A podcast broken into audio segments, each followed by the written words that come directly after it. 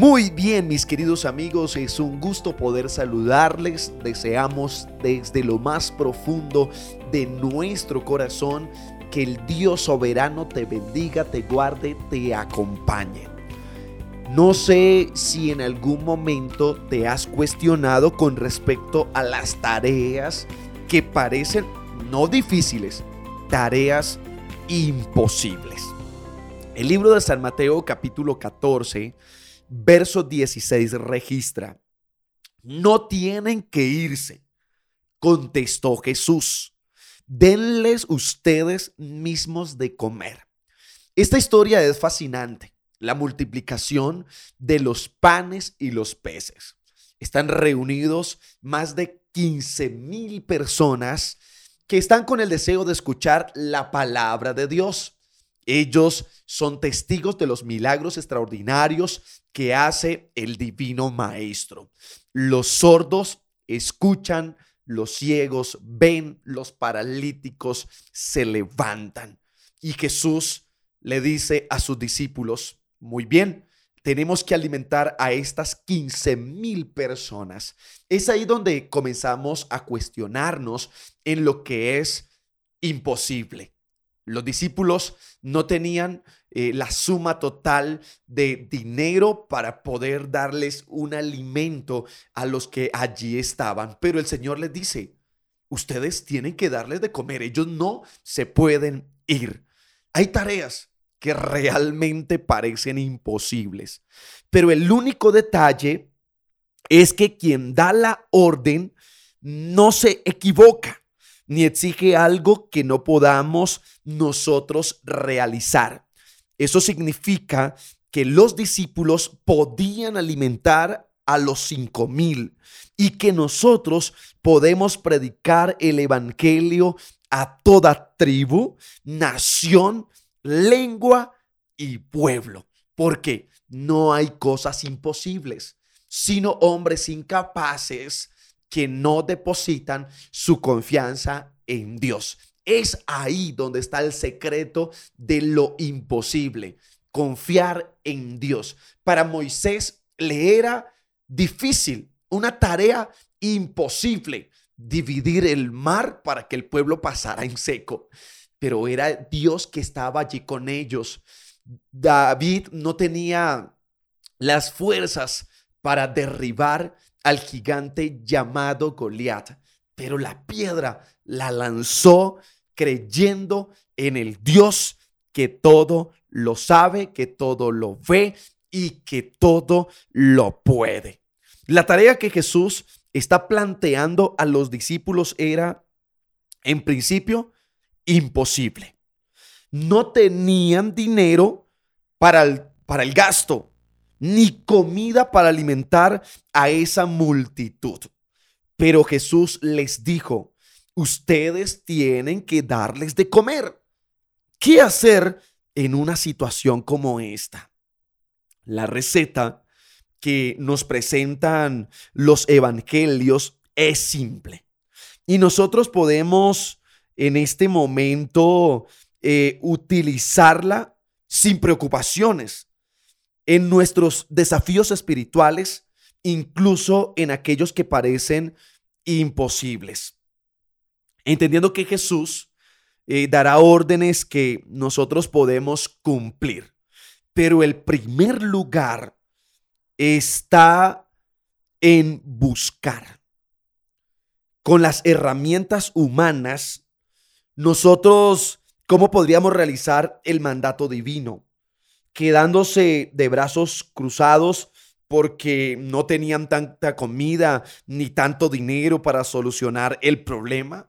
Los discípulos, yo quiero decirte que no hubieran conseguido ayudar a nadie en sus necesidades, quedándose de brazos cruzados, lamentándonos por los problemas, las limitaciones y todas las dificultades que tenemos tampoco servirá de mucho en la predicación del Evangelio. No importa cuántas veces lo intentas, fracasarás una, dos, tres, muchas, pero siempre ten una meta fija.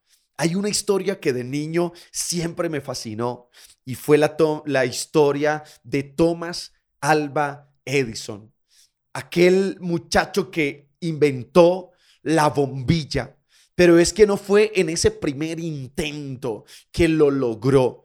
Fueron más de mil intentos donde fallaba, fracasaba, donde nuevamente trataba de organizar sus ideas, pero no se dio por vencido. Yo quiero que tengas presente que quedarnos de brazos cruzados no es una opción, porque quien te habla es Jesús, ese hombre llamado Moisés. En muchas ocasiones clamó a Jehová esperando respuesta. Y yo quiero decirte que Dios entonces venía con su palabra poderosa y le decía, pero porque sigues clamando a mí, no te he dicho que marches.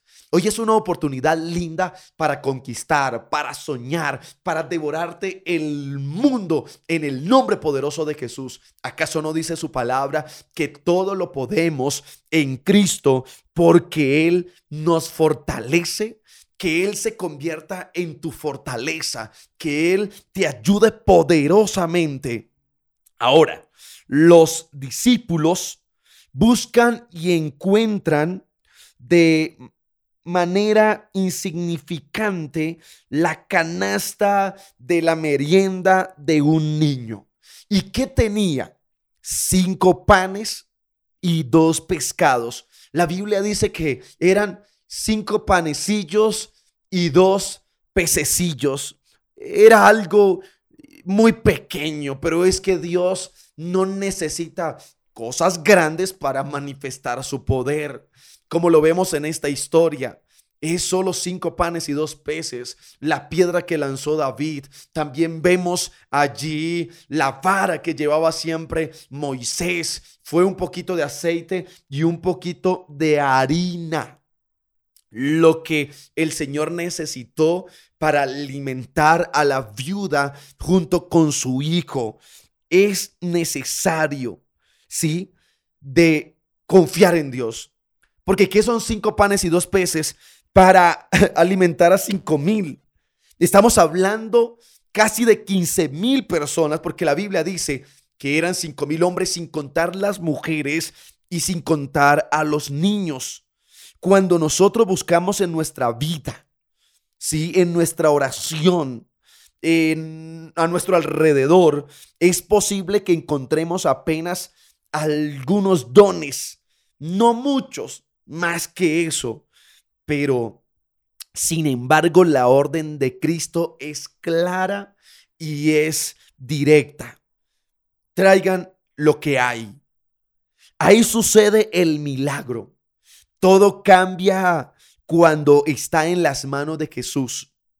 Los panes, los peces, los dones, tu matrimonio, tus hijos y las bendiciones hoy se multiplicarán. ¿Por qué se multiplicarán? Porque estarán en las manos de Jesús. Lo poco se hace mucho y la nada, escucha muy bien, se hace todo. Cuando los recursos finitos están en las manos del Señor, los hambrientos sacian su hambre porque Él es el pan de vida. Los sedientos eh, pueden saciar su sed porque Él es el agua de vida. Los que andan en tinieblas encuentran la dirección correcta porque Él es la luz, la verdad y el camino. Los muertos en el pecado encuentran una existencia porque Él es la vida. El milagro se produce en las manos de Cristo, pero quienes comparten el resultado de ese milagro con los necesitados son los discípulos, es decir, tú y yo. Esa es nuestra misión, esa es nuestra responsabilidad hoy. Comparte con otros los milagros poderosos que Dios ha hecho con tu familia, en tu vida, en tu empresa. Compártelos, porque no somos nosotros quienes hacemos el milagro. Quien hace el milagro es Cristo Jesús. Confía en Él. Acércate y dile, Señor, lo único que hay en mis manos son cinco panes y dos pececillos. ¿Qué es esto? Parece nada. Pero sé que si confío en ti, será suficiente para poder solucionar la necesidad de muchos que no te conocen. Predica su palabra, comparte estos devocionales y entonces sé un instrumento de salvación. Dios te bendiga.